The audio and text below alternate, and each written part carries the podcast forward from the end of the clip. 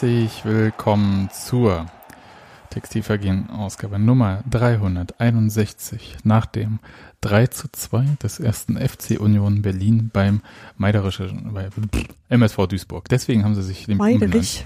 Ja, ja, Meiderich. Meiderischer Spielverein. Ja, Spielverein. Wie, also MSV Duisburg, das sind die mit den Zebras in Blau-Weiß. Und ich sag mal, hallo Steffi. Schönen guten Abend, Sebastian. Ich meckere dich heute auch nicht an. Es sei denn, unser Kind kommt drin und ich vergesse denn, dass du mir Tag gesagt hast. Und hallo an unser Studio in Cottbus. Hi Daniel. Hallo. Daniel, es ist schön, so eine Außenstelle zu haben. Ich finde, das klingt gleich total weltmännisch und so komplett international. Und wenn du irgendwann auf Sorbisch Guten Tag sagst, dann denken die alle, jetzt, oh. jetzt los. Ich wollte gerade sagen, Cottbus und äh, klingt international. Naja, aber ja, ja, ja, ja, ja. ist ja sogar am selben Fluss quasi. Ne? Also, genau. Ich bin heute an der Spree vorbei äh, ein bisschen joggen gegangen. Ich möchte daran erinnern, dass äh, Bunky, also Matthias Bunkus vom Berliner Kurier, die äh, Duelle zwischen Cottbus und Union gerne als Spree-Duelle äh, bezeichnet hat. Oh. Und nicht Spree-Derby? Oh, vielleicht das auch. Oh, Müssen wir ihn fragen. Kann ich äh, müsste, müsste Bunky fragen. Das hat, das hat eine Weile gedauert, bis ich kapiert habe, dass der Cottbus auch an der Spree liegt. Ja, im Gegensatz zu Köpenick. Äh, ich bin da nicht sattelfest. Möchte ich. Glaube also, ich jedenfalls. Mit Geografie habe ich es in diesem Podcast noch nie so weit gebracht. und ähm, fragt mich jetzt bitte nicht wieder, wo Sandhausen und wo Heidenheim liegt. Ich habe keine Ahnung, irgendwo anders halt. Und aber ich weiß, dass Duisburg ähm, in der Nähe von Essen liegt, also im Ruhrpott. Und ich war schon mal in Duisburg im Stadion. Auch das kann ich sagen. Und äh, vielleicht als Eingangsfrage würde ich mal so, weil es zu dieser Saison passt, fragen, wie heiß ist denn eure Pfanne jetzt? Ähm, signifikant, würde ich sagen. Also. das finde ich sehr lustig. Das ist eine richtig schöne Daniel-Antwort. Ich denke ehrlich gesagt immer noch darüber nach. Ich bin äh, sehr entspannt, sehr, sehr entspannt, aber ich bin auch ähm, ja, ich freue mich auch erstmal über einen Klassenerhalt. Das reicht mir eigentlich vorläufig. Naja, also Klassen, dazu habe ich meine eigene Meinung, die habe ich schon mal geäußert, ja, möchte ich nicht wiederholen. Okay. Nee, aber ich, ich finde halt auch immer so mühsam, nähert sich das Eichhörnchen, das ist schon in Ordnung. Nähert? Ha, nähert. Sich dem Aufstieg? genau. Ja. Okay. Ha? Kurzer Einwurf, ich muss natürlich korrigieren, natürlich liegt Köpenick an der Spree, nicht nur an der Dame, sondern wie wir aus dem Lied von Christian genau. gelernt haben, wo genau. die zusammenfließen. Es gibt genau. ja eigentlich quasi bei Union über alles ein Lied, also das ist ja, ist ja unvermeidlich. Nee, aber mal ganz ehrlich, ich, ich, ich finde das so alles sehr hübsch, so wie es so ist. Ich nehme das dankend an und ähm, komme aber auch mit Veränderung klar. Ja, also ich möchte betonen, Pfanne ist bei mir genauso warm wie letzte Woche. Ha. Ist nicht heißer geworden. Ha, der Herd ist noch immer noch dreckig, ich sag's nur. ja, ich könnte jetzt sagen, dass ich ja diesen Kratzer auf die Wunschliste gepackt habe, ihn allerdings nicht selbst gekauft habe, weil ich dachte, es ist jetzt, so dringend ist noch nicht. Also es denn jemand meint halt wirklich, äh, Leute, so schmutzig wie euer Herd ist, das geht gar nicht. Ne? Also der Herd muss ja auch aufstiegsbereit werden. Aber nee, ähm, Daniel, du, andersrum. Also Pfanne heiß, ja, bin ich begeistert, ja, wäre die Pfanne kälter, hätte Union in Duisburg unentschieden gespielt oder verloren? Ich glaube nicht. So, das möchte ich betonen. Hm, ich glaube, dass äh, die Pfanne es ist, glaube ich, andersrum. Also wenn die Pfanne kälter wäre, dann hätte Union vielleicht in, äh, in Duisburg nur unentschieden gespielt. War so, war so mein Gefühl. Das war wirklich so ein Spiel, ähm, was man, was Union ja diese äh, Saison schon wirklich oft hatte, aber wo sie halt einfach nicht akzeptiert haben, dass sie jetzt äh, nicht in der letzten Minute noch ein Tor schießen können. Das, ja, äh, gerade gegen Duisburg. Ja, und das deutet dann irgendwie schon darauf hin, dass das mit dem, äh, mit dem die Falle nochmal eins äh, heißer drehen vielleicht äh, tatsächlich funktionieren könnte jetzt. Naja. Nee, also das Besondere ist ja gar nicht, also wenn wir jetzt dieses Spiel gegen Duisburg betrachten, hat das natürlich so seine äh, Geschichte, die halt vom Spielverlauf her zutrifft. Aber die eigentliche Geschichte ist ja die, dass Union durch den Spielverlauf anderer Partien, ich erinnere an eine 2-0-Führung des ersten FC Köln beim SC Paderborn, die am Ende noch in ein 3 zu 2 für Paderborn endete, ähm, oder auch dem Unentschieden von Heidenheim gegen den Hamburger Sportverein und so weiter und so fort, dass das ja so, dieser ganze Spieltag ja wie gemalt für Union war Und das ja in diesen traditionellen, ich habe es letzte Woche als den alten Uniongeist bezeichnet, in dieser traditionellen Union-Denke natürlich prädestiniert ist, selber zu verlieren. Ja. Du hast nicht S, du hast äh, ihn, nämlich Jan als den alten Union Genau. Ich würde Jan niemals als alten Geist bezeichnen. Na doch, hast du Ja. gemacht. Okay, das tut mir leid, Jan. Aber du hast er fand es gar nicht schlimm. Ich glaube, er fand es eigentlich meist, meistens unterhaltsam. Du hast natürlich recht, dass äh, genau das typisch gewesen wäre, jetzt irgendwie ähm, dieses Spiel zu verlieren und dann äh, nicht Zweiter, sondern Siebter zu sein. Überhaupt Siebter zu sein, entspricht auch sehr dem alten Uniongeist. Ähm, aber andererseits äh, bin ich ja äh, nie so ein Fan davon, irgendwie so Spieltage abgeschlossen zu betrachten, weil es ja eigentlich relativ egal, ob jetzt ähm, die anderen an demselben Spieltag wie Union Punkte lassen und ob man dann nach dem äh, Spieltag irgendwo steht oder nicht. Ähm, Momentaufnahme. das, genau. ähm, Matze Koch hätte dir jetzt äh, verboten, das zu sagen, aber naja. Ähm, aber es ist halt generell so, dass äh, von den Mannschaften, die da jetzt irgendwie in dieser Spitzengruppe spielen, halt alle tendenziell manchmal nicht gewinnen. Deswegen ist ähm, jede Gelegenheit, wo man das selber vermeiden kann, natürlich äh, trotzdem umso wertvoller. Und das hat halt Union im Moment geschafft. Ja, und das, das fand ich eigentlich so die große Geschichte. Ja, also wie dieses Spiel selber zustande gekommen ist, ist so das eine, aber da auch mal eine Chance genutzt zu haben, finde ich eigentlich schon mal ganz cool. Auch wenn es natürlich ähm, so eine Betrachtung vom Faktischen am Ende ist. Ja, also man interpretiert dann von hinten rein, man sieht die Ergebnisse und sagt dann, ja, jetzt ist irgendwas passiert. In Wirklichkeit hätte es aber auch unentschieden ausgehen können und es hätte am eigentlichen, eigentlich an dieser Bewertung theoretisch nichts ändern dürfen. Aber tut's ja natürlich immer im Fußball, weil wir vom Ergebnis her rückwärts denken und dann irgendeine, das mit Bedeutung aufladen. Aber vielleicht, äh, ist so, medienkritisch möchte ich jetzt gar nicht werden äh, und ähm, nehme ich da auch nicht aus. Was ich an dem Spiel letztendlich schon interessant fand, war, ob jetzt Union halt tatsächlich nochmal spielerischen Schritt nach vorn gemacht hat. Aber das äh, können wir dann vielleicht Das diskutieren. können wir tatsächlich jetzt äh, diskutieren, nämlich äh, wenn wir direkt über dieses 3 zu 2 gegen äh, Duisburg sprechen. Da hatte ja Urs Fischer, du hast es ja äh, im State of the Union diese Woche geschrieben, angekündigt, man möchte spielerisch auch einen Schritt nach vorne machen. Und die Frage ist, hat Union das oder hat Duisburg es ein bisschen verhindert? Oder haben wir es bloß nicht so gesehen, weil Urs Fischer zum Beispiel gesagt hat, hey, wir haben ja gar nicht so viele lange Bälle gespielt, wie zum Beispiel gegen Paderborn. Ja, also ich äh, finde schon, dass sich da was getan hat. Also es gab irgendwie immer noch relativ viele lange Bälle auf Sebastian Andersson, äh, unter anderem ja auch zum Beispiel vor dem 2 zu 2. Aber trotzdem äh, fand ich, hat man ein paar Sachen gesehen, die ein bisschen äh, besser oder neu waren. Gerade so äh, die Weise, in der Christopher Trimmel ins Spiel eingebunden war. Ich habe das äh, vorhin auch auf Eiserne Ketten geschrieben, dass es halt immer noch viel, äh, viele Spieleröffnungen eben über Trimmel und teilweise auch Reichel, aber öfter Trimmel gab ähm, dass die aber dann nicht dazu geführt haben, dass diese Angriffe irgendwie so auf der Seite stecken geblieben sind, sondern ähm, dass es dann viele Situationen gab, wo Trimmel eben wieder zurück ins Mittelfeld gespielt hat und wo man dann auch im Mittelfeld kombiniert hat und dann dort ähm, zum Beispiel äh, Carlos Manet ähm, eingesetzt hat, der dann zu seinen Triplings angesetzt hat. Und das Problem war dann eher damit äh, tatsächlich auch wirklich in den Strafraum zu kommen. Äh, das hat nicht so oft geklappt. Da ähm, war es dann doch wieder äh, Christopher Trimmel mit Flanken relativ oft, der dann irgendwie den letzten Ball gespielt hat. Also da ist schon noch, noch Potenzial gewesen, aber ich fand, dass man äh, schon gesehen hat, dass sie Spiel, einen spielerischen Ansatz äh, länger verfolgt haben als in ein paar von den letzten Spielen.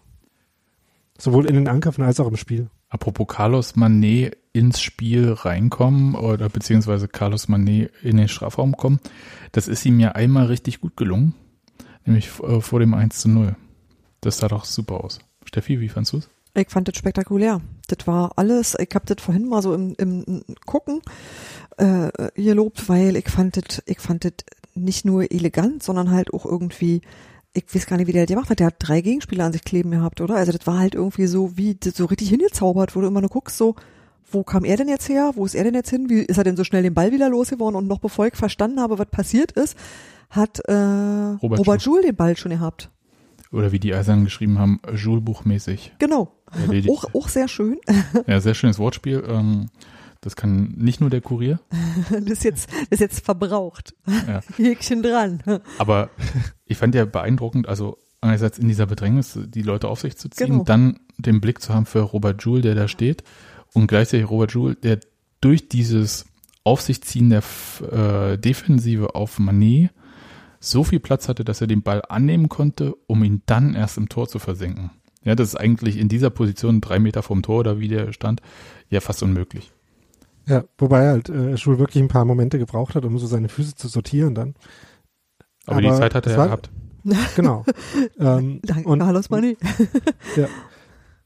Mané hat das tatsächlich sehr hübsch gemacht, wobei man eigentlich auch dazu sagen muss, dass das Tripling äh, gar nicht so richtig äh, schwierig war. Also da gab es Daniel, zieh dir Jetzt- gleich die Ohren lang. Ich Da bin gab's jetzt- froh, dass du in Cottbus bist gerade.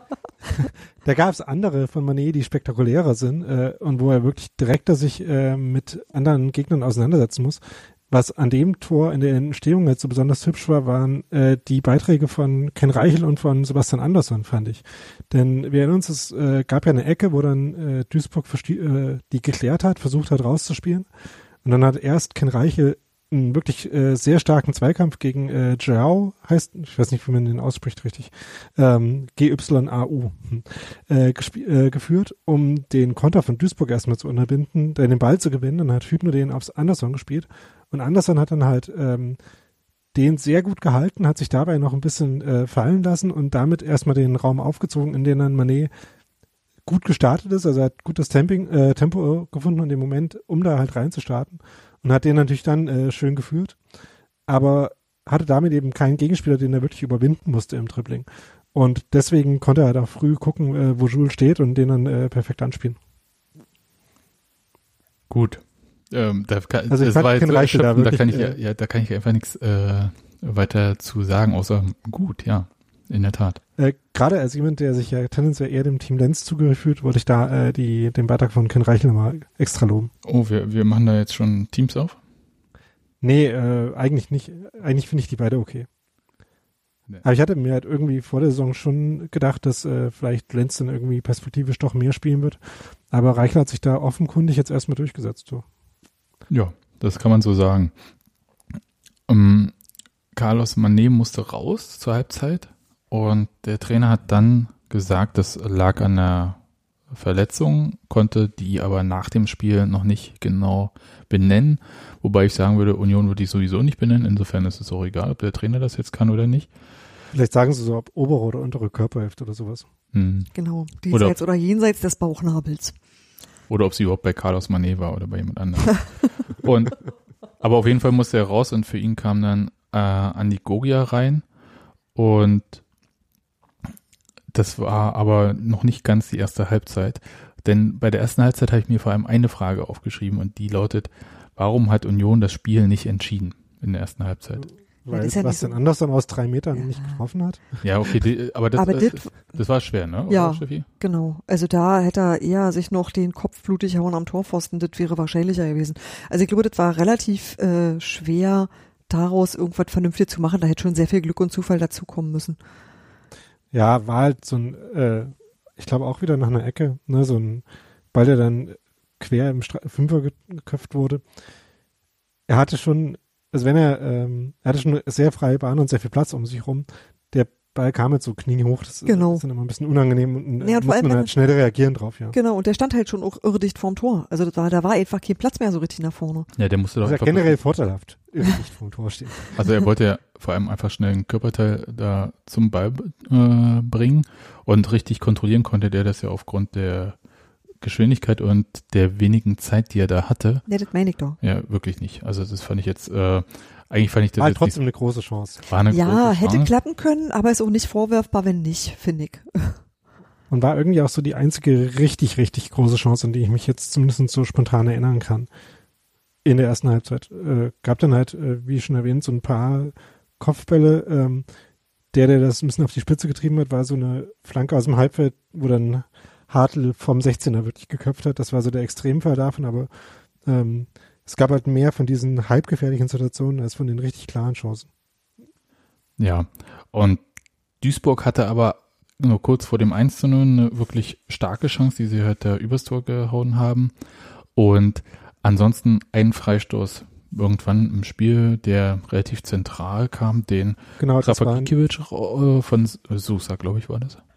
Das war beides mal äh, Sousa, nämlich bei der Chance am Anfang hat er die schön vorbereitet mit einem schönen äh, Pass in die Tiefe und dann eben diesen Freistoß geschossen, genau. Genau. Und dann gab es aber n- Foul quasi in der 45. Minute, glaube ich, war das. War jedenfalls kurz vor Schluss.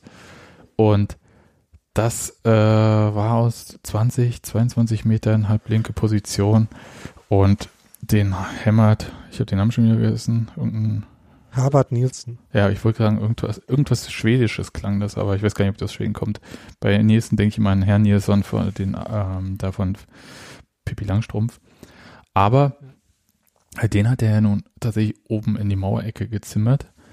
Und Steffi hat zu Recht gefragt vorhin in der Vorbesprechung, den kann man eigentlich nicht verteidigen, oder? Ja, ich habe eigentlich zwei Dinge dazu gesagt. Ich habe gesagt, früher hat bei uns Tusche genau so eine Sachen gemacht und durch sowas gewinnst du dann eben bei Hertha oder so, ähm, weil das einfach das ist, was du machst, wenn du, also sowas kannst du halt trainieren bis zu einem gewissen Grad und damit hilfst du dir dann weiter, wenn du viele andere Dinge nicht kannst und das ist einfach ganz normal und das finde ich auch, also das finde ich völlig in Ordnung, das so zu machen und das finde ich auch nicht wegzudiskutieren, das ist auch ein sauberes, astreine Tor, wo ich sage, hätten wir nicht anders gemacht. Und das andere ist, ich fand den auch tatsächlich einfach sehr gut geschossen. Da war auch nicht viel zu machen. Nee, der hatte ordentlich Tempo vorher. Genau. Also Ja, was du machen kannst, ist halt irgendwie dafür sorgen, dass an der Stelle kein Foul passiert. Das kannst du vielleicht machen, aber ansonsten kannst du das, glaube ich, nicht verteidigen. Oder 2,50 Meter lange Leute in die Mauer stellen. Äh, ja. Also das war, der so war tatsächlich, der war tatsächlich absolut perfekt geschossen. Jo. Ja, eben, würde ich auch sagen. Ähm, das, das Foul, ähm, willst du da kurz äh, was zu sagen, Daniel? Ist das für dich schon so ein Schmiedebach der Woche? Nee, das war in dem Fall ja tatsächlich Trimmel. Ähm, ich habe gerade nochmal, äh, bin ich nochmal das äh, Register der Szenen durchgegangen und habe den, Sch Entschuldigung, den Schmiedebach der Woche tatsächlich äh, in einer anderen Szene genau an derselben Stelle auf dem Spielfeld gefunden, wo äh, Schmiedebach nämlich nach 11 Minuten 45 ungefähr genau da einen Zweikampf geführt hat, wo äh, Iochenko am Ende auch am Boden lag und äh, sich gefault gefühlt hat, unter anderem weil er zwischen Schmiedebach und äh, und Hübner eingeklemmt war. Das möchte ja. Will man ja auch nicht. Sagen. Wo aber Schmiedbach halt, was den Ball angeht, tatsächlich den Ball wunderbar gespielt hat und halt danach dann so ein bisschen sein Knie in Iochenko äh, geraten ist. Aus Versehen. irgendeine Weise. ja. ähm, wo er halt, in dem Moment hat er es halt geschafft, dann nicht faul zu spielen und äh, Trimmel, das ist ein Ball, der ja irgendwie so äh, halb hoch war, wo dann beide mit dem Fuß hingegangen sind, war Trimmel dann halt ein bisschen zu spät. Das war jetzt auch kein Foul, was irgendwie super einfach zu vermeiden gewesen wäre, wo man sich wirklich entscheiden konnte, da jetzt äh, unglücklich in den Zweikampf zu gehen oder nicht, sondern ich glaube, das ist wirklich was, was von Anfang äh, bis Ende relativ unter der Rubrik naja, passiert, äh, abzuhaken ist. Da Was hil- ja auch da- dagegen Fischer in der Hm. in der Pressekonferenz gesagt hat, dass er auf die jetzt äh, scheinbar sich häufenden Tore in den Auswärtsspielen angesprochen wurde, wo er gesagt hat, naja, also so ein Tor wie das äh, 1-1 braucht man da eigentlich quasi gar nicht zählen, weil das wenig mit der systematischen Defensivleistung von Union zu tun hat. Das ist richtig. äh, Dagegen hilft ja vor allem nicht nur mit einem Torunterschied zu führen. Genau. Das ist ja eine Sache, die auch der andere Berliner Verein äh, dieses Wochenende zu spüren bekommen hatte, auf eine ähm, ja, ziemlich fiese Art und Weise, Ja, mit einem nicht so schön. Mit einem wesentlich weniger hübschen Freistoß. Wollte, wollte ich gerade sagen, also eher Richtung Kacktor des Monats, würde ich sagen. Also jedenfalls, wenn das gegen Union gefallen wäre, hätte ich das als solches bezeichnet. Also zweimal von äh, abgefälscht, finde ich schon, ja, bitter. Aber du, du hast das mit den vielen Gegentoren gerade angesprochen. Ist das prinzipiell bei den Auswärtsspielen, da kann man ja jetzt schon, wenn man so die letzten drei Auswärtsspiele sich anschaut, könnte man schon sagen, uh, acht Gegentore.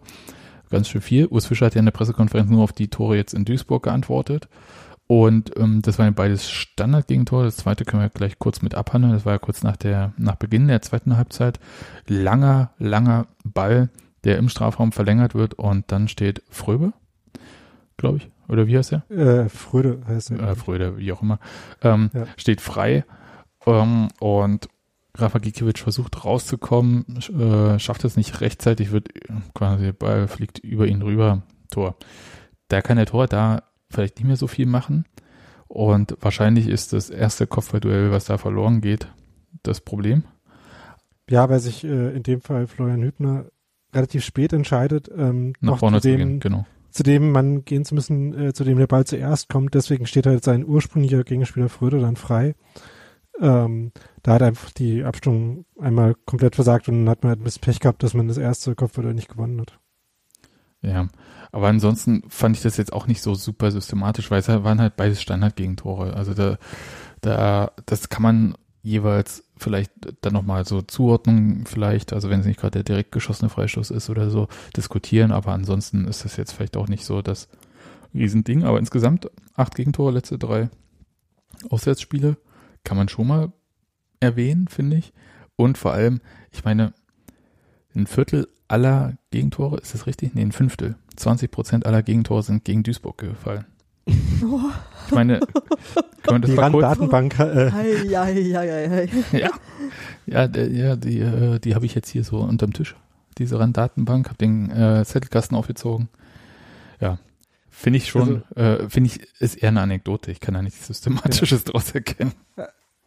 das kann ich auch nicht, allein schon deshalb, weil ich die Gegentore aus dem Hinspiel gegen Duisburg komplett nicht mehr in meiner Erinnerung finden kann. Also keine Ahnung, was da passiert ist, schon zu lange her.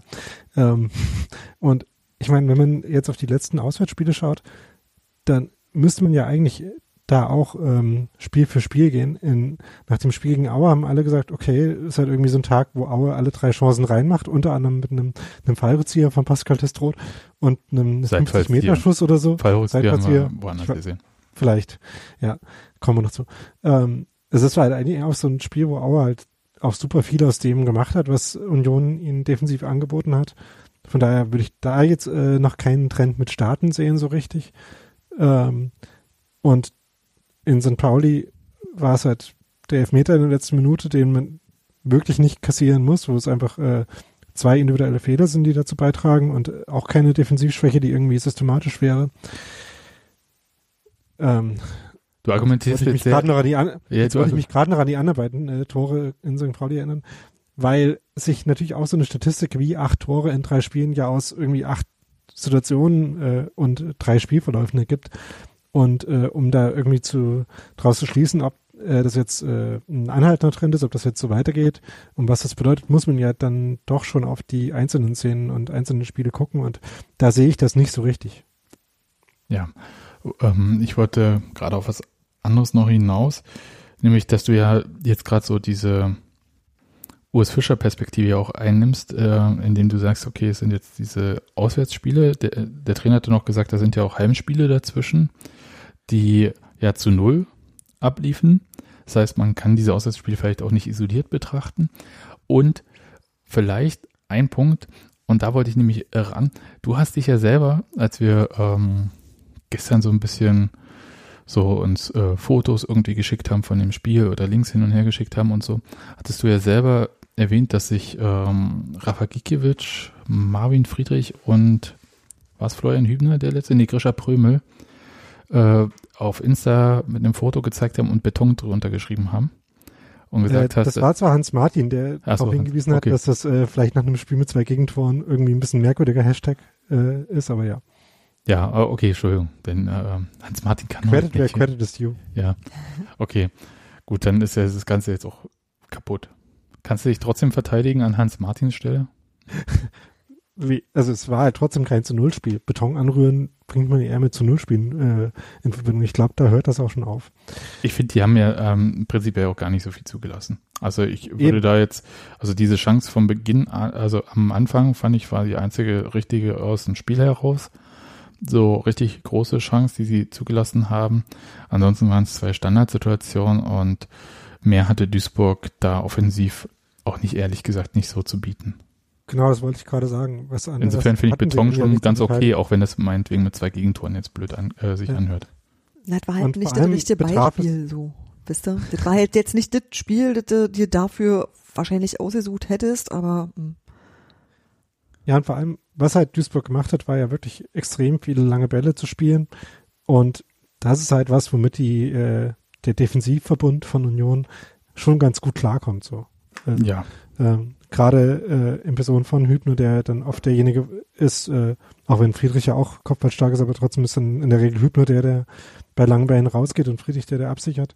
Ähm, da wurde einfach viel geklärt und äh, da ähm, fiel es mir schon schwer zu sehen, wie Duisburg da wirklich äh, zu, äh, zu Torchancen kommen will. aber Also- trotzdem haben sie ja 2-1 geführt. Und Aber Wie? ja, Wie hat denn Union nicht den Kopf verloren. Ich meine, wir kennen es ja alle irgendwie, dieser Druck, äh, die Chancen, ähm, die andere Mitbewerber um die oberen Plätze da liegen lassen haben, dann auch das äh, oder einen hinlegen, die zu verwandeln und dann läuft es im Spiel nicht so und dann wird man vielleicht kopflos. Lange hohe Bälle haben wir in diesem Spiel, wie gesagt, nicht so viele gesehen und relativ zügig fiel ja dann der Ausgleich durch Marcel Hartl. Naja, guck mal, Union hat inzwischen einen wirklich ganz hübschen Saisonverlauf, der auch ähm, immer äh, das Bewusstsein dafür ihr schärft und ihr stärkt hat, dass er trotzdem hinhauen kann, dass es halt, ähm, dass du, äh, dass du dich nicht entmutigen lassen darfst. Die haben an jeder Stelle eigentlich bestätigt gekriegt, dass es sich immer lohnt, weiterzumachen.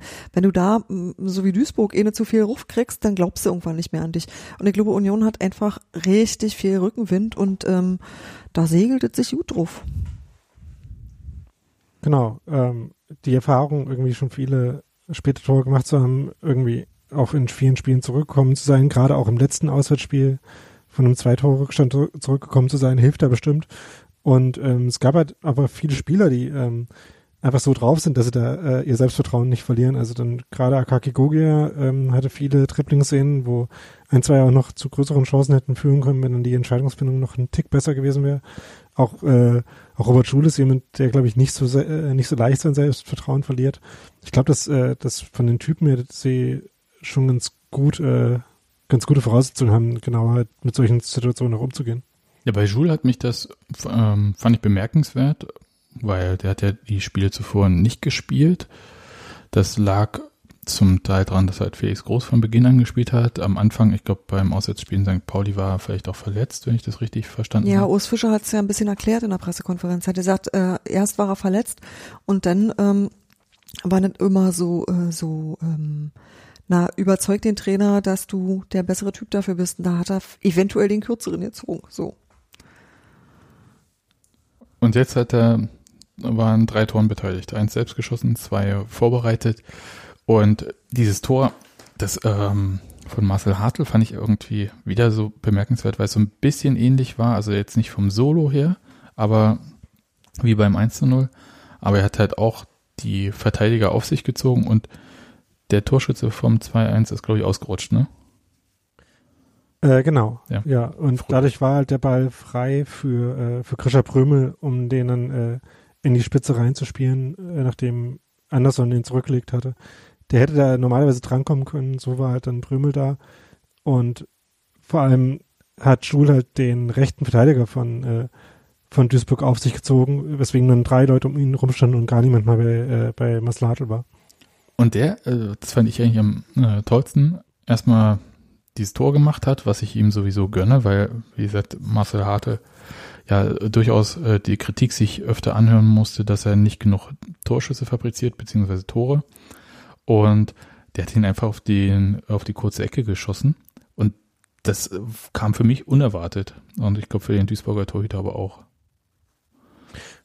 Also ja, die, aber er ja ging der auch angeboten, ne? eigentlich äh, woanders ging der auch nicht hin. Ähm, aber ja, war, war eigentlich die einfachste Option, aber das ist halt äh, dann eine gute Übersicht, die in dem Moment äh, so wahrzunehmen. Ja, das muss man erstmal sehen. Also ich glaube, reflexhaft würde man auf den langen Pfosten schießen.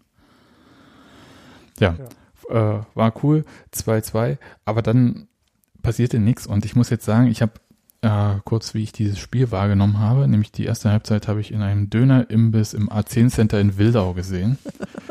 ähm, bitte nicht, also mein Kind du wollte. Bist hart mein kind, ja, mein Kind wollte unbedingt Döner essen und ähm, naja, egal. Und die zweite Hälfte habe ich im Auto bei Amazon gehört und ich habe sehr, sehr, sehr äh, zu dem Zeitpunkt darunter gelitten, dass der Kommentator so wahnsinnig uneuphorisch war und also es war wirklich wie eine sehr ungeliebte Arbeit, die er da vollrichtet oder verrichtet. Und das so wie früher. Ja. Hm, hm, Wobei das äh, und schon echt nicht das schlimmste Zweitligaspiel war, das man diese Saison kommentieren konnte. Das und ich habe dann mich selber auch äh, so gefragt, naja, normalerweise hasse ich ja diese ganzen Jörg Dahlmanns und äh, Poschis irgendwie, die selbst den grottigsten Kick irgendwie mit oh und mm, und so total hochjessen, als wäre es das Spiel des Jahrhunderts oder so. Und andererseits fand ich, naja, ein bisschen, ein bisschen so die Stimmung so aufnehmen.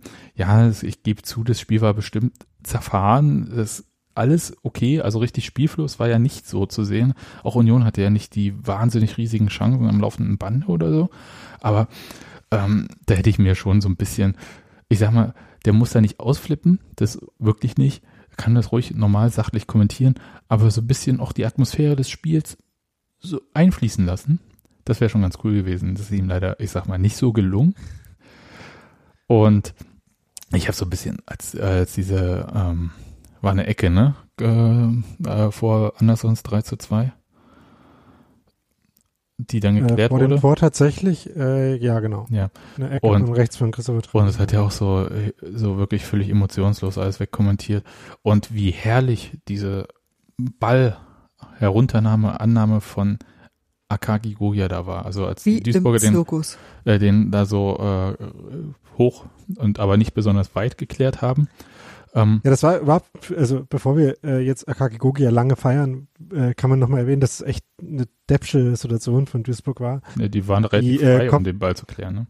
Ja, die Kopfballabwehr, ähm, die erste hätte schon ein bisschen besser kommen können, weil sie eigentlich, äh, also da, die ist halt äh, relativ hoch nach oben und äh, nicht weit weggeflogen.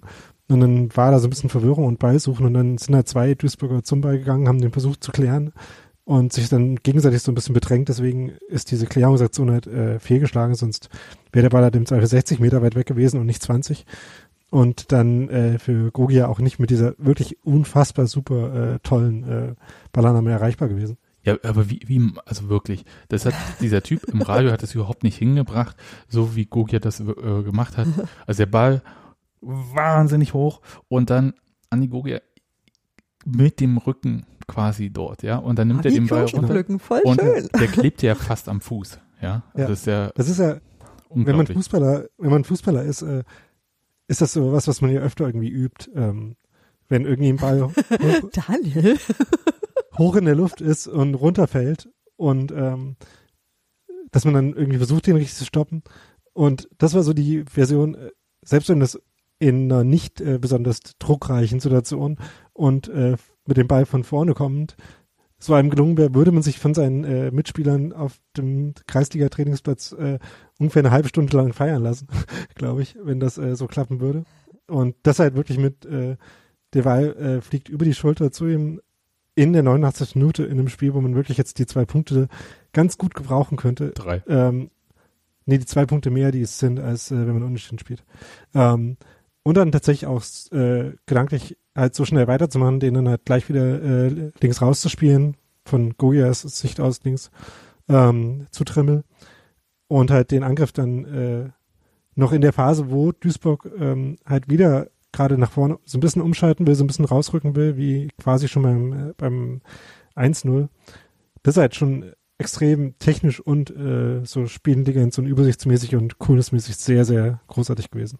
Ja, Wahnsinn. Also ähm, ich muss nochmal Fotos gucken, vielleicht gibt es Fotos direkt von dieser Ballannahme, weil der ähm, Signature Move äh, heißt das ja, ja, also von Andy Gogia, der bei solchen Ballannahmen auch die Zunge so rauszustrecken. Das macht er aber immer. Und man hat immer Angst, der tut sich weh, doll weh, wenn er mal, ver na egal. Ja, Das Aber- machen noch mehr Spieler. aber es war ganz toll, jedenfalls auf Trimmel Also- raus auf Jules, der, fl- komm, sa- sag, hast du auch gedacht, die Flanke von Jules war ein Tick zu hoch angesetzt, äh, nicht scharf genug? Ähm, nee, Okay. habe ich eigentlich nicht. Nee. Ja, Mensch, sorry. Sorry, okay, das hätten wir nicht gesehen. Hm. Ähm, was ich äh, dazu sagen muss, war, dass ich irgendwie, im, als ich mir das angeschaut habe, ja, ein bisschen nachdem es in Wirklichkeit passiert war, ähm, habe ich tatsächlich auch diese Ballannahme von Gugiab, übrigens ohne rausgestreckte Zunge, gesehen, dachte mir, oh wow, ähm, und habe dann, nachdem das Tor tatsächlich dann rausgefallen ist, aber auch instantan vergessen, dass das ja dieselbe Szene war. Und deswegen äh, hat es dann tatsächlich ein bisschen gedauert, bis ich daran erinnert wurde, dass das äh, zu der Vorbereitung davon gehört hat. Und dann macht das Anderson halt wie immer sehr clever, sich dann im, äh, im Kopfball-Zweikampf das bisschen Platz zu verschaffen, was er braucht. Das ist wirklich was, was eine sehr starke Qualität von ihm ist, auch immer so ein bisschen am Rande des Fouls, aber da hat er halt wirklich nur die, die Arme hingehalten, sich dann ein bisschen wegbewegt und damit die, äh, die Separation gehabt, quasi, die es brauchte. Auch wenn sich die Duisburger ein bisschen beschwert haben. Ein bisschen. Also die haben sich ganz schön doll beschwert, aber der Schiedsrichter hat da gesagt, nix da und ähm, ehrlich gesagt, da war auch nichts, wo du sagen würdest, wirklich faul. Also das war alles so im Rahmen, der hat niemanden weggeschubst in dem Sinne. Das war schon absolut in Ordnung. Hat mich wahnsinnig gefreut für Sebastian Andersson, jetzt schon das zweite Tor in Folge für ihn. Und auch so wichtige Tore zu schießen ist ja auch, ähm, glaube ich, für Selbstbewusstsein nicht so schlecht. Ja. Haben wir eine Ahnung, warum, also ich meine, Robert Joule, super, cool, aber warum äh, hat denn Urs Fischer eigentlich vor diesem Spiel äh, von Felix Groß auf Robert Joule gewechselt? Ähm, also ich kann mir vorstellen, also ich bin mir eigentlich nicht ganz sicher, wie ich die beiden in einer Hinsicht, nämlich der Pressing-Hinsicht jetzt bewerten soll. Ich hatte da, war da eigentlich äh, von Groß lange nicht so besonders begeistert, wie er sich im Pressing angestellt hat. Das war aber jetzt halt gerade überragend. Bei Schul bin ich mir immer noch nicht ganz sicher, ähm, wie man ihn da, ihn da sehen muss. Ähm, aber auf jeden Fall war in dem Spiel ja nicht zu erwarten, dass ähm, es viel Gelegenheiten zum Pressing geben würde. Sodass das, was Groß halt gegen, äh, gegen Köln besonders so gut gemacht hat, halt jetzt in dem Spiel kaum eine Rolle gespielt haben wird. Ähm, und man muss sagen, dass auch die letzten Spiele, in denen er gegen den Ball halt sehr gut waren, am Ball ja ein bisschen an Groß vorbeigelaufen sind. Und ähm, Vor allem, weil sie ja hoch liefen. Die Ja. Bälle meine ich.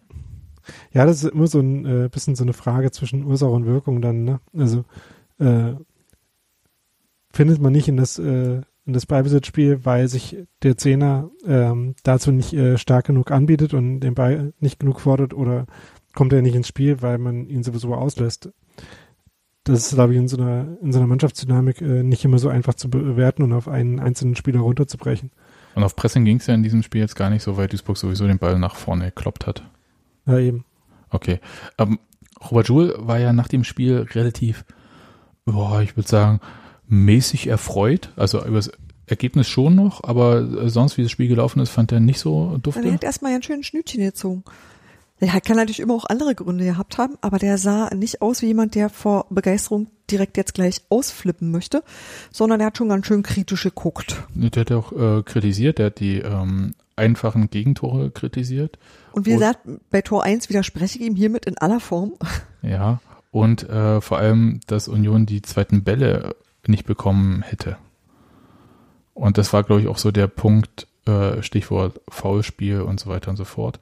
Gab es ja doch relativ viele Unterbrechungen, oder? Ja, ähm, ist jetzt mir nicht so krass aufgefallen. Also es gab halt irgendwie immer die Situation, dass Duisburg halt mit so einem Knäuel von Spielern im Zentrum vorne stand und bei den Abprallern dann äh, gehofft hat, die erobern zu können.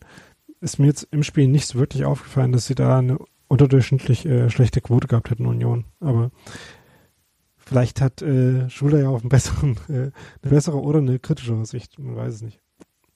Also Ja, auf jeden Fall die was, kritischere, was das kann so, man äh, ja, ist nicht was, was mir in dem Spiel wirklich so aufgefallen ist. Ich, ich fand es bemerkenswert, weil eigentlich so ein 3 zu 2 mit diesem Tor quasi in letzter Minute so auch anders gibt, ein bisschen so freudige oder wie auch immer, das, wie heißt das, Endorphine auszuschütten, was auch immer. Jedenfalls da, so ein bisschen so auch mit Freude in so ein äh, Nachspielinterview zu gehen.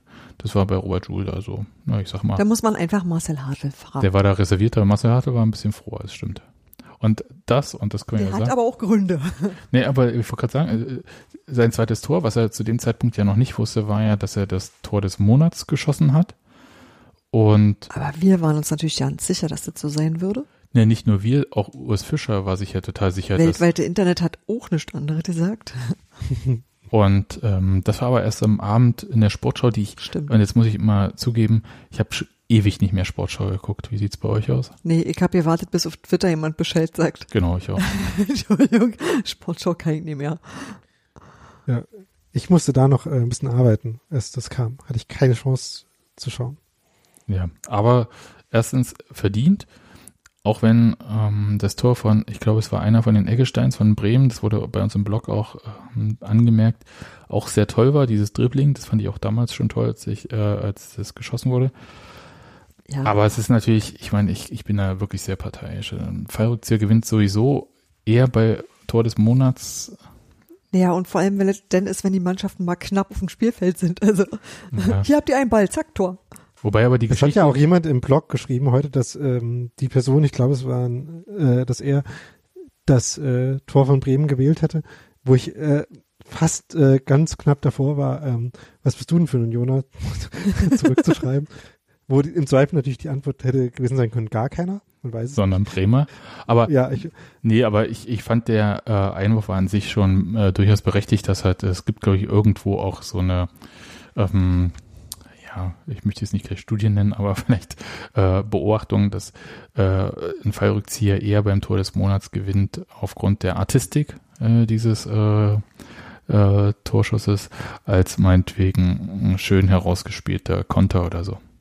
Also ich äh, bin gerne bereit, im Austausch äh, für dieses Tor von Hadl jetzt äh, für den Rest des Jahres jedes Jahr, äh, jeden Monat einen Vorschlag zu machen, welches besonders toll rausgespielte Tor ähm, es jetzt verdient hat, Tor des Monats zu werden. Und man könnte da zum Beispiel anfangen mit dem Tor, das, äh, das Kiel in Magdeburg geschossen hat letzte Woche. Das war zum Beispiel da sehr hübsch.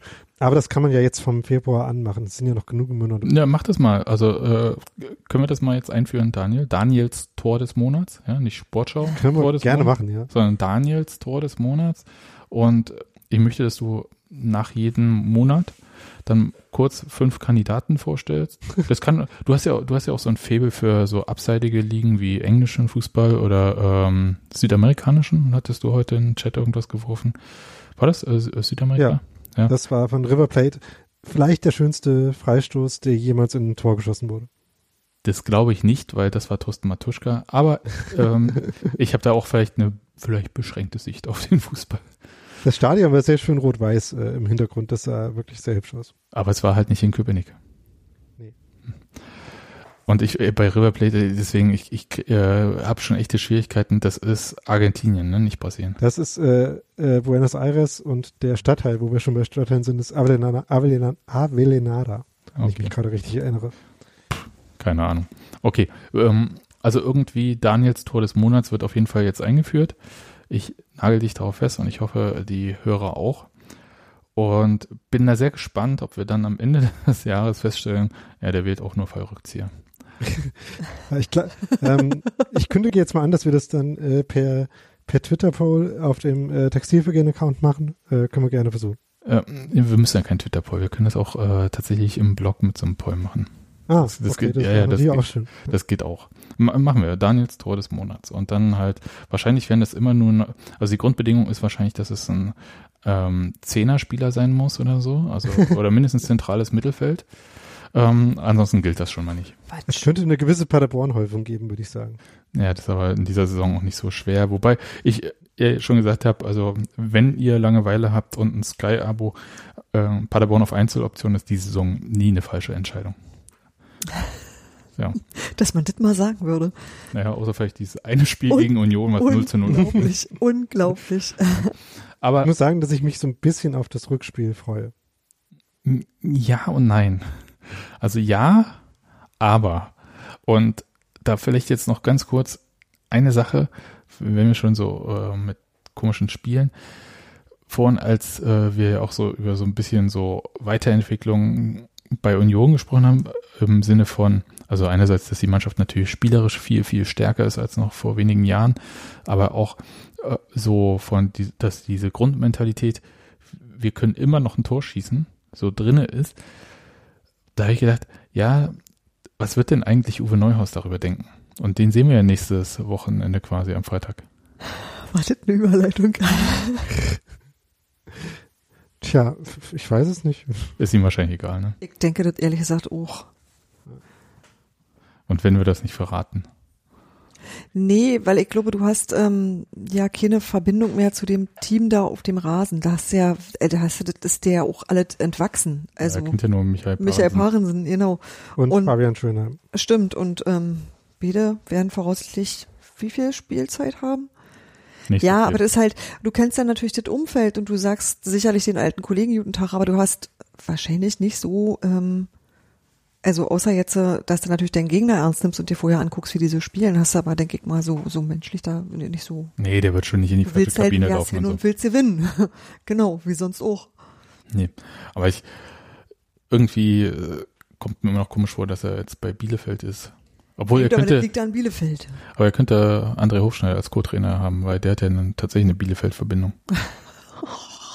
Die Bielefeld Connection, jetzt geht's los. Jetzt geht's los. Naja, wie gesagt, ich habe ja auf Arbeit dieses äh, Autogrammbild. Äh, wir haben so Birken bei uns im Büro stehen und ich habe an eine Birke vor meinem Schreibtisch ähm, die Autogrammkarte von André Hofschneider Genau. gepinnt, 50 junge Menschen fragen sich seitdem, wer ist dieser Mann?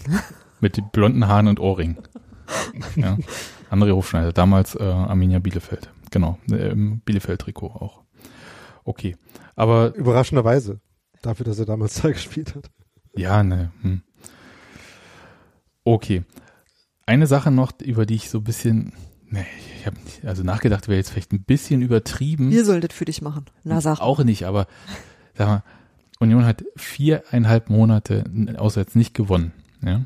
Also das war jetzt nach viereinhalb Monaten erstmals wieder ein Auswärtssieg. Also Eine der berühmten Statistiken, wo die Winterpause hilft. Ja, natürlich, aber trotzdem, ich Ja. wollte, äh, das, die Winterpause war jetzt nicht so lang, dass die diese Statistik unglaublich verzerrt, ja. Naja, es Ja. war ein Monat von den Ja, Monaten. dann Ja, kannst du dreieinhalb sagen, ja. Und dreieinhalb ist immer noch viel. aber wie viele davon sind unentschieden? Ja, aber nochmal ganz kurz, kein Mhm. Auswärtssieg. Und ich habe Mhm. die ganze Zeit überlegt, warum meckert eigentlich bei Union da niemand, ja? Das ist so, Na, ist total einfach, weil du nicht verloren hast, also jedenfalls nicht so nennenswert und weil äh, du zu Hause auch das eine oder andere Mal gewonnen hast und weil du in der Saison super dastehst, weil dir deine Mannschaft gefällt, weil Urs Fischer total geil ist und weil das alles fetzt. Und was willst du denn, was, worüber möchtest du dich denn beschweren? Eben, Also- da waren ja viele Wochen, äh, in den viereinhalb Wochen, äh, viereinhalb Monaten waren ja viele Wochen mit vier Punkten aus zwei Spielen. So. Und äh, wenn man halt so über so eine Saison und zwei Punkte pro Spielschnitt hält, dann sieht das mit dem Aufsteigen nicht so schlecht aus. alles klar, er hat mich voll überzeugt. Aber ich, ich wollte einfach mal, nochmal. hast du hier die Falle heiß oder ich oder was? Und ich bin trotzdem immer noch ganz verhalten. Aber das ist halt wirklich, das gibt echt wenig Gründe, sich zu beschweren. So, äh, also so an grundsätzlichen Sachen, wisst ihr?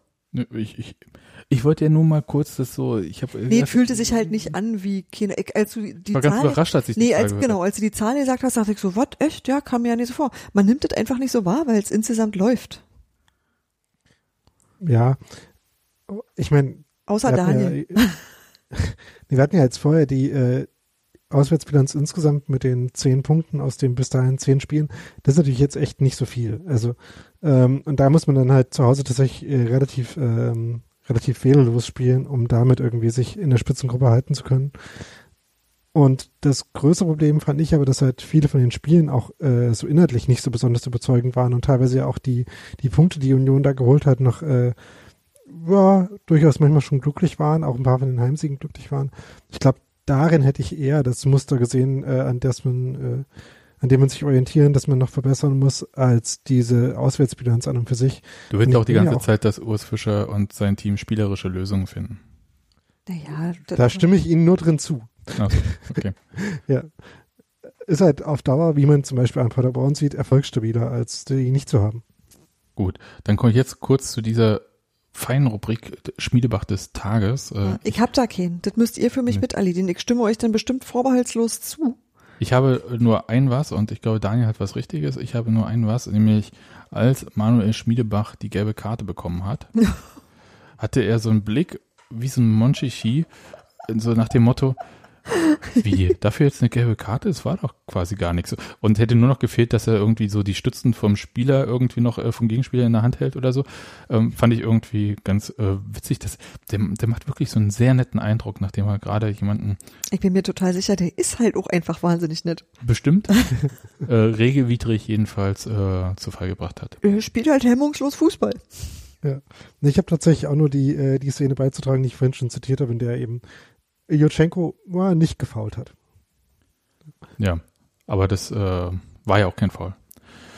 Nee, Hat auch der Schiedsrichter so gesehen. Und dann war ja noch so eine Szene, dann äh, gehen wir durch- da mal ein bisschen weiter, gab es ja noch ähm, Thorsten Lieberknecht, den ich in der Situation, in der er ist, Also darum beneide ich ihn überhaupt nicht. Also nachdem er nun, also er weiß natürlich, welchen Verein er übernommen hat dort mit Duisburg. Aber der hatte schon sehr, sehr, sehr, sehr angefassten Eindruck in der Pressekonferenz äh, gemacht, wie ich fand. Also ähm, gespickt mit Durchhalteparolen, so ein, schon auch noch den Glauben an äh, die Mission Klassenerhalt zu versuchen zu vermitteln, aber wenn man das schon so beschwören muss, äh, die Unmöglichkeit des Ganzen und äh, dass aber nichts unmöglich ist, weil äh, wer an sowas nicht glaubt, der hat den Fußball, ich hätte beinahe gesagt, nicht geliebt, aber also keine Erfahrung damit gemacht. Fand ich krass irgendwie. Also es war so eine konsternierte Hilflosigkeit, die er aber auch nichts zeigen durfte, wollte, war massiv angefasst, oder? Ja, und ich meine, das sieht ja für Duisburg auch wirklich massiv schlecht aus. Ähm, Ingolstadt, das sich jetzt irgendwie unter äh, Jens Keller einigermaßen berappelt und äh, wo Sonny Kittel ähm, auf einmal wieder so spielt wie in der Saison vorher und das irgendwie schwieriger wird. Also da zumindest nicht äh, nicht auf einem der letzten drei Plätze zu landen, wird, glaube ich, schwierig für Duisburg. Und von daher konnte ich das auch sehr gut nachvollziehen, gerade wenn man halt äh, dann drauf schaut, dass man quasi in den zwei Spielen gegen Union alleine schon drei Punkte verschenkt hat.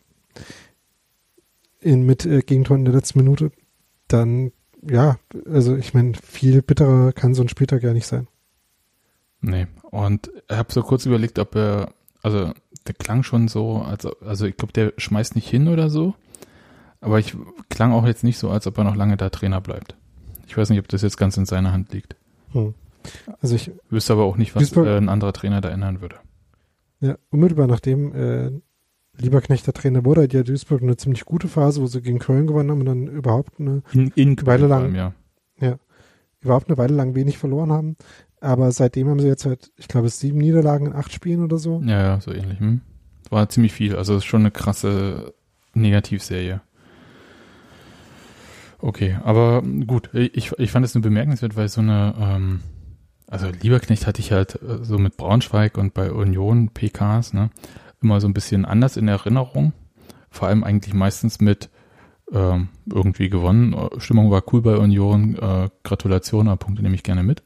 Na, aber hat er auch so schlecht hat er, glaube ich, auch zu Kinderzeit denn so da gestanden, oder? Also ich habe, das hat ja auch immer Gründe und ich, äh, wie lange ist der jetzt äh, da, ein halbes Jahr. Mhm. Der ist ja noch nicht so wahnsinnig lange da und du sollst irgendwas retten und alles geht schief und dass sich das irgendwann anfrisst, hm, finde ich jetzt nie so erstaunlich. Also das tat mir auch leid, weil ich den halt super sympathisch finde. Das war wirklich, ähm, ja. ja. Für mich war eher so dieser Punkt, eine Mannschaft wie Duisburg zu übernehmen, obwohl er doch eigentlich, also war jetzt so meine Wahrnehmung, äh, für zu höheren Berufen ist. Echt? Mhm. Hat er, also das hatte ich bei ihm, weiß ich ja nicht. Also ich meine nicht, äh, ob er sich selbst zu höheren Berufen sieht, aber ich hatte ihn äh, mindestens ein Regal höher eingestuft als Trainer. Hat er dann so ein bisschen den Zeitpunkt aus äh, Braunschweig wegzugehen verpasst, ne? Also mhm. in dem Moment, wo du halt aus Tra Braunschweig als äh, gerade in die dritte Liga abgestiegen äh, weggehst, hast du halt dieses Standing dann wahrscheinlich schon wieder relativ äh, stark eingebüßt. Ja, aber kann man, also diese zehn Jahre Aufbauarbeit quasi oder nennen wir es neun Jahre krass äh, erfolgreiche Arbeit, so mit einem Jahr völlig in den Sand setzen, naja, vielleicht. Stellt sich ich raus, dass Fußball da relativ schnelllebig ist, ja. Ja, Über Überraschung, Na, okay. War ja, ging ja Uwe Neuhaus nicht anders, oder? Es gibt dann der Moment, wo du merkst, es geht jetzt nicht mehr weiter und es dauert manchmal auch länger, bis der kommt. Also ja, ich glaube, ich glaube, Lieberknecht muss sich genau wie, wie Neuhaus irgendwie wieder selbst ähm, neu erfinden, wenn man das so sagen kann, oder einfach wieder ein Projekt finden, in der darin wachsen kann. Ich glaube auch, dass das jemand ist, der so seine Zeit braucht und der auch ähm, äh, besser damit klarkommt. Ich glaube nicht, dass das so ein, so ein, so ein, so ein, Löschmeister ist. Weißt du, was ich meine? Mhm, äh, ja, aber Uwe Neuhaus hatte sich nach Union auch ein Jahr Zeit genommen. Genau. Ich glaube, das ist. Finde ich auch wichtig. Hätte ich ja. Äh, wahrscheinlich, äh, und nach zehn Jahren bei einem Verein hätte ich das wahrscheinlich, also, aber es ist natürlich, wir kennen alle diese Situation im Moment, also gerade, also, da ich weiß nicht, wie es äh, genau ist, aber dieses Trainerkarussell, man kann da im Moment relativ schnell runter sein und zwar für immer, ne? Da, da habe ich so das Gefühl. Also, dass man äh, zu schnell raus Einerseits hat Thomas Doll gerade wieder einen Bundesliga-Job geguckt. Das ist, glaube ich, eher die Ausnahme. Und äh, das äh, auch so ein, äh, äh, dieser Job hat auch wirklich ein sehr hohes Verzweiflungslevel, den er da übernommen hat. Also es, äh, ich glaube, es so ein normal nicht verzweifelter Club, äh, da stand Doll nicht mehr auf der Liste. Ja. Ähm, zu dem Vergleich zu Neuhaus muss man halt noch sagen, dass halt vielleicht auch Neuhaus dann ähm, mit dem Abstand, den er sich genommen hat, dann auch ein, äh, eine bessere Wahl für, das, äh, für den Verein gehabt hat, den er dann wieder übernommen hat, nämlich jemand, der dann schon in der dritten Liga war, aber halt äh, mit Dresden durchaus äh, relativ deutlich Potenzial hatte, wieder in die zweite Liga aufzusteigen, sich da zu etablieren. Das ist halt auch eine dankbarere Aufgabe als äh, Duisburg, die ähm, gerade so eine Fahrschulmannschaft zwischen zweiter und dritter Liga sind, äh, zu nehmen, wo man zwar jetzt in, in keiner verzweifelten Situation war, weil es äh, sie jetzt ja nicht äh, ewig weit abgeschlagen waren, als er kam, aber halt schon, ähm, oder wenn ich mich gerade richtig erinnere, jedenfalls nicht, ähm, aber das hat schon eine sehr schwierige ähm, Ausgangslage war. Und äh, man Duisburger jetzt auch nicht vorwerfen kann, irgendwie katastrophal gespielt zu haben. Nicht in dem Spiel und in ein paar anderen auch nicht, aber ähm, so richtig was gesehen, was Anlass geben würde zu glauben, dass es reicht, hat man auch nicht. Okay. Damit würde ich aber diesen Spieltag zumachen, falls ihr nichts weiter dazu ich zu sagen. Ich möchte, weil ich nämlich gerade ja, weil ich ja mal gucke, was so los ist in Ja. der Welt. Äh, hier, hier im Kurier steht gerade Entwarnung bei Manet. Äh, Muskelverhärtung. Ja, habe ich auch ähm, manchmal. Und damit, äh, ja, aber das ist ja nicht podcast-relevant. Und ähm, deshalb äh, wird nicht davon ausgegangen, dass er länger ausfällt. So. Ist ja schön, wenn die Leute ihre Sachen pünktlich veröffentlichen. Ja, finde ich gut. ähm, danke, wer auch immer das beim Kurier gerade war. Äh, Naja, da Bunky steht halt, ich, ich denke mal, dass es Bunky war, aber es steht, stehen halt immer drei Namen drauf, deswegen ist es relativ schwer zu sagen. Also da steht halt quasi immer die komplette Sportredaktion von Das Kurier und Berliner Zeitung. Genau. Okay, Also, cool. Ähm, dann hätte ich noch eine Sache. Wir hatten das letzte Mal das kurz thematisiert, weil es da äh, gerade aufkam. Und jetzt, ähm, es war der Tod äh, des Union-Fans hier im Prenzlauer Berg. Und ich würde ganz kurz, ähm, ja, ich weiß nicht, äh, bevor wir dazu kommen, ich hätte dann doch noch ein sportliches Thema. Ähm, das hast du aber Äh, nicht das bei mir eingereicht. das ist mir jetzt erst während der, äh, der Aufnahme so ein bisschen aufgefallen, wenn man sich nämlich nochmal äh, anschaut, wie es jetzt weitergeht, äh, spielplantechnisch. Ja, wir haben jetzt über Bielefeld schon gesprochen, aber danach fällt ja auf, dass nach den äh, beiden Spitzenspielen jetzt am Anfang der äh, Restrückrunde, wie man so gesagt hat, dann ja innerhalb von vier Spielen äh, gegen Kiel, Heidenheim und Paderborn geht, also gegen die ganzen Verfolgermannschaften da. Das äh, hatte ich so vorher noch nicht auf dem Schirm gehabt und das werden, glaube ich, sowohl äh, spielerisch, gerade gegen Kiel und Paderborn, als auch einfach so tabellenentwicklungsmäßig äh, dann schon ziemlich entscheidende Wochen werden. Denn ähm, dann gibt es zwar noch das Spiel gegen Hamburg, ähm, aber ich glaube, in nach diesen vier Spielen äh, kann man dann vielleicht so das Thermometer nochmal an die Pfanne halten und dann schon Ich- ziemlich ich- genau wissen, Ich brauche keinen Thermometer mehr an der Pfanne. du siehst das am Glühen. äh, Sagt oder- der Mann, der sich ein Thermometer für seinen Backofen gekauft hat. Ist natürlich richtig. Äh, in, insofern, Und das finde ich auch sehr löblich. Äh, Backofenthermometer, ganz wichtiges Utensil. Aber äh, für sowas gibt's ja schon einen Hashtag. Das heißt nämlich äh, Hashtag Pfanne schmilzt. ja, also nicht mehr Pfanne heiß, sondern Pfanne schmilzt. Aber äh, soweit bin ich noch nicht ganz, muss ich sagen. Also das ist auch, äh, das ist auch ganz kurz vor so eine Scheiße, wir steigen auf. Und dann kommt jetzt aber, kann, äh, kann ich jetzt Ja, äh, kurz. Ähm, und zwar, wir hatten kurz über diesen, äh, über die ähm, Messerattacke gegen den Union-Fan gesprochen, der dann daran verstorben ist. Und konnten dann aber mehr noch nicht dazu sagen. Jetzt können wir auch immer noch nicht, also zu dem ganzen Tathergang und so weiter und so fort, nicht so viel sagen. Also die Polizei ähm, hält sich da relativ bedeckt. Äh, der Kurier hatte ganz am Anfang nur kurz berichtet, es könne was mit dem Union-Shirt oder Sticker zu tun haben. Aber so richtig bestätigt ist das nicht und ich glaube, wir werden das auch nicht bestätigt bekommen, bis nicht irgendwie bei diesem Fall polizeilich irgendwie mehr Aufklärung ähm, rausgegeben wird. Und dann wirst du das auch nicht wissen, das wirst du dann wissen, wenn die Gerichtsverhandlung Ja, stattgefunden wahrscheinlich. hat. Ja, aber dann, ähm, also und äh, bisher ist aber auch kein äh, Tatverdächtiger ähm, Genau. Gefasst worden. Das ist vielleicht so der eine Punkt, der die polizeiliche Sache betrifft. Was ich aber tatsächlich bemerkenswert fand im ähm, Nachgang war äh, zum einen diese Betroffenheit, die uns ja auch getroffen hat. Naja, wir haben ja Ähm. mal erstmal kurz mal ähm, nicht mehr Ja. gewusst, was wir dazu sagen sollen, sondern einfach nur, Das- das passiert und das Und aber auch diese ganzen Reaktionen, die insgesamt darauf kamen. Also es war halt, ähm, ich fand, äh, Roland Crispin hatte diese Gedenkveranstaltung da organisiert, hatte schnell mit der Polizei das angemeldet und so weiter und so fort.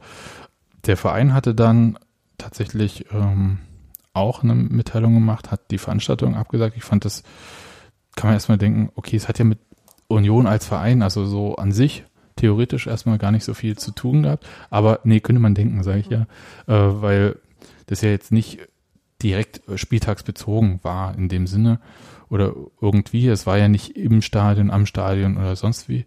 Ähm, aber ich fand das genau richtig, weil es halt wirklich den ganzen Verein, glaube ich, auch äh, sehr stark getroffen hat.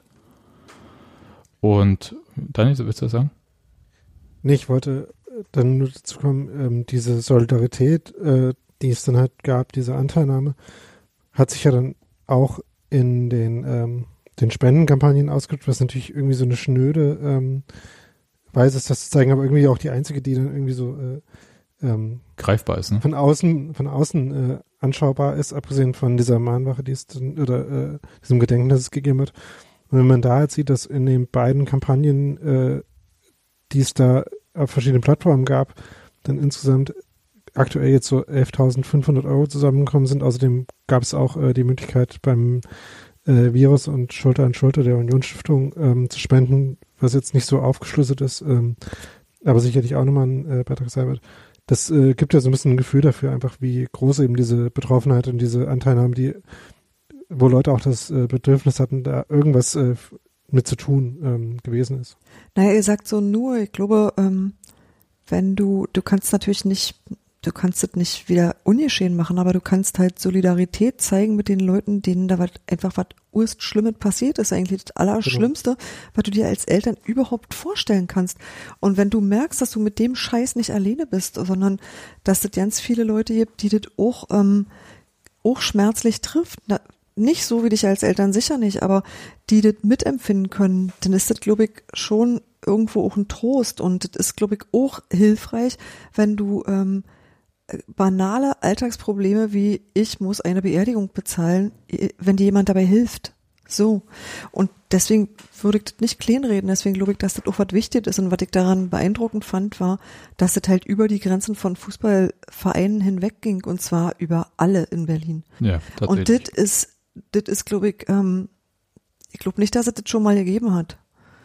Ja, es war so ein bisschen meine Befürchtung, also äh, dass irgendwie, als ich davon gehört habe, von dieser Tat, dass da irgendwie hier so ein bisschen äh, Blödsinn passieren könnte zwischen den Berliner Vereinen Ja, oder ist so. genau das Gegenteil eingetreten eigentlich. Und dass äh, Leute vom BFC ähm, auch da gespendet haben oder äh, sehr viel auch von Hertha, Dynamo Dresden, Magdeburg und so weiter und so fort. Ich fand das ähm, sehr stark. Das stimmt, es ging so ja über Berlin hinaus. Also es gab einfach ganz viele Leute, die der Meinung waren, Genau, Dortmund und so Ja. weiter, das war viel. Genau, und ich wollte auch das äh, Finanzielle gar nicht, äh, gar nicht kleinreden, sondern einfach nur sagen, dass man halt, wenn man das gemacht hat, trotzdem irgendwie das Gefühl hat, dass es jetzt ähm, halt dem, was man dann an Anteilnahme geführt hat, nicht wirklich gerecht werden kann und natürlich auch nicht dem Verlust, den, den diese äh, Menschen dann verkraften müssen, aber das ist halt einfach das, äh, was man als ja eigentlich äh, doch ziemlich außenstehende, weil das ist ja das, äh, das Krasse daran, dass ja wirklich wenige, die allerwenigsten von den Leuten, die eben diese Anteilnahme geführt haben, äh, den Menschen persönlich kannten. das stimmt. Ähm, und dass das eben das Einzige war, was man dann äh, in der Weise tun konnte. Hm. Und ähm, dass sich daran äh, diese, diese große Anteilnahme zeigt. Ich fand es übrigens ähm, toll irgendwie. Also diese, ich bin ja sonst nicht so der äh, große Fan von bestimmten Symboliken, zum Beispiel wie ähm, Vereins äh, Gründungsjahre irgendwo ständig verwursten oder sowas oder Postleitzahlen. Union hat es leider ja jetzt auch gemacht mit dem m- neuen Merchandise. Aber in dem Fall fand ich irgendwie das total cool, dass man über das Gründungsdatum, das man als Geldbetrag genommen hat, äh, sagen, also einerseits ähm, einen praktischen Nutzen Ja. äh, geben konnte und andererseits auch ein Symbol, zeigen konnte, irgendwie, ähm, meinetwegen 1892 für Hertha, das heißt irgendwie, es kommt von einem Hertaner für einen Unioner, das heißt, äh, wir stehen zusammen, also dieses Symbolhafte zu geben, fand ich total cool irgendwie. Also in dem Fall hat es mir äh, sehr gut gefallen. Ja. Okay, so jetzt bin ich äh, leicht belegte Stimme. Habt ihr noch andere Themen? Wenn, Nee. das ist nicht der Fall, um Christian Arbeit bei Pressekonferenzen am Ende zu zitieren. Ähm, und äh, deswegen ähm, spiele ich Doch, jetzt habe ich, warte halt. kurz. Was hast du eigentlich gegen Postleitzahlen auf Pullovern? Oh, furchtbar. Echt. Äh, nee, 13, 11 hohen Wutzen, kann ich das haben? oh, furchtbar. Äh, nee, es, äh, also es fängt, es gibt zwei Sachen. Also, okay, ich, ich, ich äh, kann jetzt kurz ein bisschen ausführen. Also mir ist das unglaublich negativ aufgefallen, damals, als Union in Babelsberg noch spielen musste. Und die haben ihre Postleitzahl gesungen als Die Fangesang. singt sich aber auch irgendwie schön, muss man dazu sagen. Ach komm, hör doch auf damit, ja. Also geh doch nach drüben, wenn du das gut findest. Aber jetzt ohne Scheiß. Ich meine, für eine Postleitzahl kann man überhaupt nichts. Und die steht ja noch nicht immer für was. Die Postleitzahl ist einfach nur dafür da, dass ein Brief irgendwie in irgendeinen Bereich reinfindet. Schätzchen, das ist das geheime äh, Kürzel für O Köpenick, du bist wunderschön. Und das hat halt Zwölf. viele Buchstaben. Also erstens 12, 5, 5, 5. Na, aber du ja? sollst ja, muss ja, Hauptsache der Reim ist fett. Ja, ich- das du ja solltest ja hier singen. Das ist ja bloß, äh, Ich glaube, das ist tatsächlich schwierig, dass Köpenick größer ist als 12555 und dass dann wieder dreieinhalb Leute kommen und sagen, ich aber auch. Also, das, Also ich glaube, dass die Mühe, die wir gerade haben, 12555 zu sagen, schon, schon sehr dafür spricht, was man irgendwie nicht so elegant finden kann. Naja. Ja. Ja, und Ich äh, dann gibt's ja noch was anderes, das wollte ich nur kurz sagen. Ähm, ähm, ein angrenzender äh, Bereich unserer zukünftigen Heimat hat äh, auch äh, so, äh, weil es halt so strukturarm ist, hat so eine äh, regional Marke, hätte ich beinahe gesagt, äh, entwickelt, aber so und äh, findet sich äh, zusammen unter 17258. Das ist nämlich ähm, der, die Gemeinde Feldberg in Mecklenburg. Und ich hoffe, ich habe das jetzt richtig. Und, äh, zu, und genau. äh, genau, und äh, unter diesem, unter dieser Postleitzahl sammeln sich sämtliche kulturellen Aktivitäten, was ich noch absurder finde. Also Ähm, ist auf alle Fälle die, die, die, die Postleitzahl von der Feldberger Seenlandschaft, was ja noch größer ist Richtig. als Feldberg. Genau. Und jedenfalls, das, also die Post kann Postleitzahlen ja auch ändern. Das ist ja vielleicht dem einen oder anderen auch schon mal aufgefallen. Deswegen gesagt, und auch, 1311, nimmst du die vierstellige, da kannst du nichts mehr, also rückwärts lässt es sich nicht mehr ändern. Nimm die alte. Du, aber weißt du, ob es O oder W ist? Und Na oh. Hm, ja, klar. Wie O wie O Köpenick. Ja, was war denn die alte? Ach, das ist, ich ich finde das jedenfalls total äh, blödsinnig, sich auf irgendwas, was äh, der Deutschen Post, das ist ja sowieso jetzt auch kein Wie du meinst, Unternehmen, weil die Post einfach ein unzuverlässiger Anbieter Nein, ist. das geht gar nicht um unzuverlässig. Das ist halt ein bü riesen bürokratischer Haufen, der irgendwelche Zahlen Du hervorgebracht hat. findest die Post scheiße. Nein, aber es, Weil ich verstehe Aber- das Argument nicht. meine Emotionen sind doch beim Postleitzahlen Fußballverein. sind nicht sexy. Nee, sind sie nicht. Ach, okay, Eben. das war der deswegen Punkt. gehören- Ah, okay. Deswegen gehören sie auch nicht auf Police, genau. Ach so. Aber Ja, das, Das- Na, willst du Gute ist überall ja- Brüste draufmalen oder was? Ich verstehe das immer noch nicht. Nein, was willst, was, also wie willst du das denn retten? Daniel, erzähl mal weiter. das Gute ist ja, dass wenn ein diese Pot, äh, Post, äh, Postleitzahl Pullover nicht so begeistern, dass es ja andere schöne Sachen zum Anziehen gibt. Zum Beispiel. Das ist richtig. Das ist natürlich, äh, Zum Beispiel äh, so unsere neuen offiziellen äh, Twitter-Försterei Tippspiel, Niki. wow. Daniel, also man könnte, Dafür kriegen wir Kloppe, das kann man nicht machen. Wow. Also doch, äh, mache mal, aber ich äh, muss auch sagen, also krasse Überleitung, krasse Selbstvermarktung, also all das, was wir zehn Jahre wirklich nicht gut gemacht haben. Los. Erzähl Nee, äh, die gibt's halt, ne? Ähm, stark. Ja, also so gut wie du angefangen hast, äh, so. Ja, aber ich muss mal jetzt sagen, so vom gestalterischen Aufwand her steckt in der Könnt ihr mal kurz Postleitzahl den nochmal Leuten- mehr drin. Könnt ihr mal kurz erklären, was das mit diesem äh, Tippspiel-T-Shirt zu tun hat? Na, genau, Daniel, erklär du. jemand hat Ich auf Twitter einen nicht. schönen Satz gesagt. Jemand hat auf Twitter einen schönen Satz gesagt und äh, Steffi dachte, der ist so schön, den sollte man auf T-Shirts drucken und dann haben wir Wie lautet denn der? Satz? Ja, es gibt halt, Ähm, und, äh, warte, warte Daniel, ich mache der Geschichte jetzt noch einen Anfang, ja? Also, ähm, es gibt auf Twitter die Twitter-Fürsterei und das ist ein Tippspiel, das betreut der Ex-Wuschel. Hallo, hallo, das machst du total super. Und da sind ganz viele Unioner und die tippen am Wochenende immer. Und, Die äh, zweite Liga. die also zwei- die Liga, in der Union Genau, ist. na logisch. Nur da, wo Union spielt. Alles andere ist nicht interessant. Genau. Und ähm, da gibt es so Leute, die tippen halt realistische Ergebnisse und es gibt Unioner. Und ähm, von denen hat einer den Satz geäußert, dass er Union immer 3 zu 0 tippt und die Punkte, die er dabei verliert, sind Punkte der Liebe. Das fand ich so entzückend, dass ich gesagt habe, oh prima, würde ich tippen, ja. das wäre genau mein Wahlspruch. Und ähm, da war ich gerade, irgendwie hatte ich da gerade Mittagspause und die Hände frei und habe gesagt, wollen wir da ein T-Shirt draus machen? Und da haben die Leute gesagt, ja, wollen wir? Und ich habe jetzt schon getragen. Der Twitterer heißt äh, katatom-bln. Genau, ich habe nämlich, ich wusste, dass er nicht nur Katatom heißt, sondern dass das noch weiter ging. Dann haben wir das jetzt auch. Genau. Und ich bedanke mich ganz herzlich für diesen Spruch, der ist super. Und äh, ich bin ganz schlecht im Namen merken und allen, aber ich bin mir ganz sicher, dass er bei uns auch schon mitgepaddelt ist. Ja, aber ich weiß dann, ich, ich kriege dann immer nicht mehr, ähm, nee, ich kriege ja immer die richtigen Namen und die Twitter-Namen nicht, nicht. nicht zusammen und dann äh, irgendwie ordentlich zugeordnet. Ja, mit Gesichtern noch. Ne? Und das ist wirklich, wirklich schwer. Ja, aber äh, also ganz Tom Kohlschmidt heißt übrigens richtig. Okay. Genau. Damit wir den Credit noch verteilen. Den, genau. Und äh, großes Herz, also einerseits äh, stark am Paddel, aber auch äh, beim Tischspiel. Ich kann jetzt, äh, okay, das ist jetzt okay eine Beichte, mit der möchte ich dann aber auch aufhören und ähm, äh, nehme die Kloppe gerne für mich in Anspruch. Also könnt ihr gerne über, naja, und so. Aber ich habe auch schon mal gegen Union getippt. Echt? Bist du ein für Unioner? Ja. Genau so einer. Aber das war ja nur zum Ansporn. Ach so, bitte widerlegen Sie mich. Okay, ja, gut. Hat geklappt? Ach, sag Daniel, äh, hol mich hier raus, bitte. Ich sitze nicht an den Regeln. Okay, dann äh, sage ich äh, vielen Dank fürs Zuhören. Wir hören uns nach dem Heimspiel gegen Arminia Bielefeld und Uwe Neuhaus wieder. Wenn ihr wir kommen gemeinsam. Wenn ihr äh, Feedback zur Sendung habt, dann schreibt äh, Kommentare, äh, schreibt uns auf Twitter at Textilvergehen oder äh, schreibt Rezension bei iTunes, Daniel. Oder wo noch? Bei panoptikum.io. Wunderbar. Und wenn ihr uns aber eine Mail schreiben wollt, dann könnt ihr das auch tun und zwar an redaktion.textilvergehen.de. Und Steffi. Ihr könnt auch einfach mal sagen, dass Postleitzahlen super sind. Ich habe mit Postleitzahlen überhaupt ja kein Problem. Ja. Ihr könnt uns auch Post schicken. Richtig, Adresse im Blog. Und ähm, wer Steffi, eine Brieftaube hat, ey, wir haben ein Fenster. Und wer, wer die T-Shirts von Steffi bestellen möchte, findet die wo, Steffi?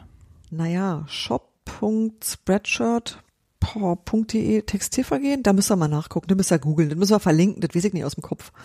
Das, das ist so kompliziert, das hat so einen, das hat so einen umständlichen langen äh, shop.spreadshirt.de slash Textilvergehen. Das ist super, dass du das jetzt gleich hast. Das finde ich sehr das schön. sehr, sehr lieb. Äh, Aber ich muss, ich, ich, ich möchte gerne noch das dazu erwähnen. Wir haben da tatsächlich überhaupt nichts von. Das existiert einfach nur. Also, äh, also wenn, wenn ihr Union Geld geben wollt, dann müsst ihr das wirklich direkt bei Union ausgeben. Das ist wichtig. Hm. Okay. Und wenn ihr uns Geld geben wollt. Dann, dann gibt ja. es bei uns. Also dann, dann gibt es uns. da müsst ihr nicht, den, da müsst ihr nicht zu Spreadshirt gehen, dann verdient nämlich Spreadshirt akkurat.